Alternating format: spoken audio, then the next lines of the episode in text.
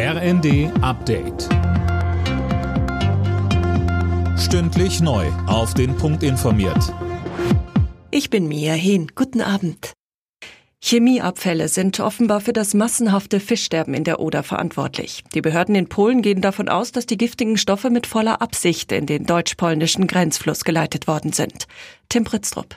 Bundesumweltministerin Lemke spricht von einem Verbrechen. Wichtig seien jetzt Schadensbegrenzung, Schutz der Bürger und das Herausfinden der Ursache.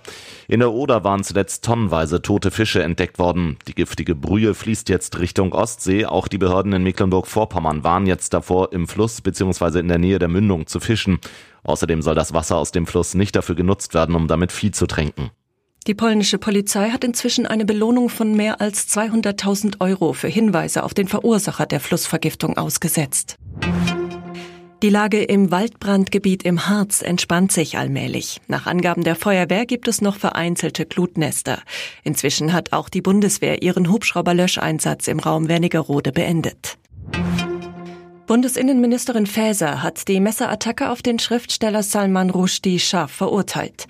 In der Bild am Sonntag gibt sie dem Iran eine Mitschuld an der Tat. Mehr von Sönke Röhling. Vor über 30 Jahren hatte der damalige religiöse Führer Ayatollah Khomeini zum Mord an Rushdie aufgerufen. Grund dafür waren angebliche Beleidigungen des Islam in Rushdies Roman Die satanistischen Verse.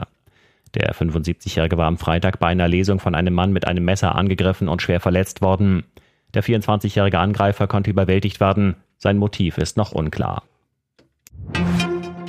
In der Fußball-Bundesliga haben sich RB Leipzig und Köln mit einem 2 zu 2 getrennt. Auch Bremen und Stuttgart spielten 2 zu 2. Leverkusen unterlag Augsburg mit 1 zu 2. Hoffenheim setzte sich gegen Bochum mit 3 zu 2 durch und Hertha BSC und Frankfurt trennten sich 1 zu 1. Alle Nachrichten auf rnd.de